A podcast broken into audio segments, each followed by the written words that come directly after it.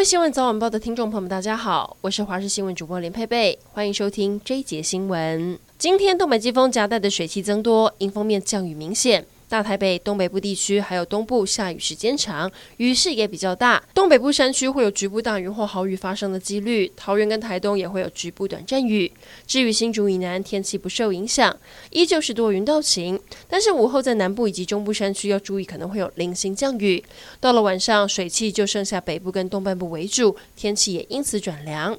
社会消息来关注，新北市有一名女子跟男友借钱，分手后欠下了三万元没还。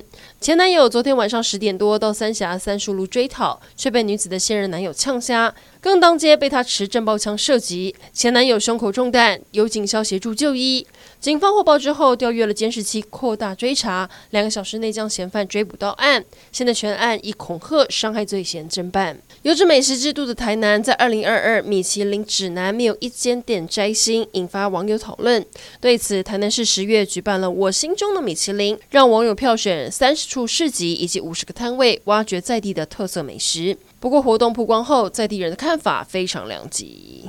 政府的美意成了捞钱的工具吗？为了鼓励青年创业，高雄市开办青年创业贷款，最高可以核贷两百万。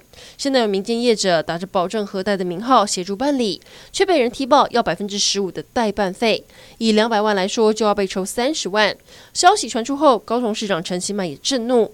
不过业者紧急出面澄清，否认收取高额费用，强调只是协助撰写计划书等等，收取两万元的手续费。台湾激进党高雄市议员候选人日前指控现任的国民党市议员邱于轩利用权势施压，让丈夫经营公司取得南部地区多间学校营养午餐的标案，甚至还违反公职人员利益冲突回避法被开罚。为此，邱于轩上午召开记者会，痛批对方长期抹黑，要提告。而台湾激进党即为高雄市议员候选人随后也到国民党高雄市党部反击，表示说真相的人不应该被欺压霸凌。国际消息来关注，上个月伊朗原名二十二岁的库德族女子，因为没有戴好头巾，被宗教警察羁押后死亡。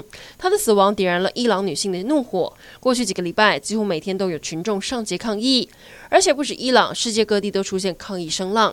这几天还有大明星声援，包括欧洲议员，还有影后朱丽叶·碧诺许、玛丽永·科蒂亚等五十多位演员、歌手等，都当众或在社交平台上剪头发，要谴责专制政府的暴力镇压。指挥中心之前提到疫苗采购资料链密件封存三十年，被外界质疑是为了躲避监督黑箱。不过，卫福部长薛瑞元今天面对国民党立委林德福质询时表示，三十年是指公文必须保存的年限。他进一步透露，根据合约，高端以及 AZ 疫苗的价格保密期限是五年，Novavax 七年，BNT 十年。指挥中心也宣布，今天一直到下周二，十八到四十九岁的民众可以接种莫德纳次世代双价疫苗追加剂。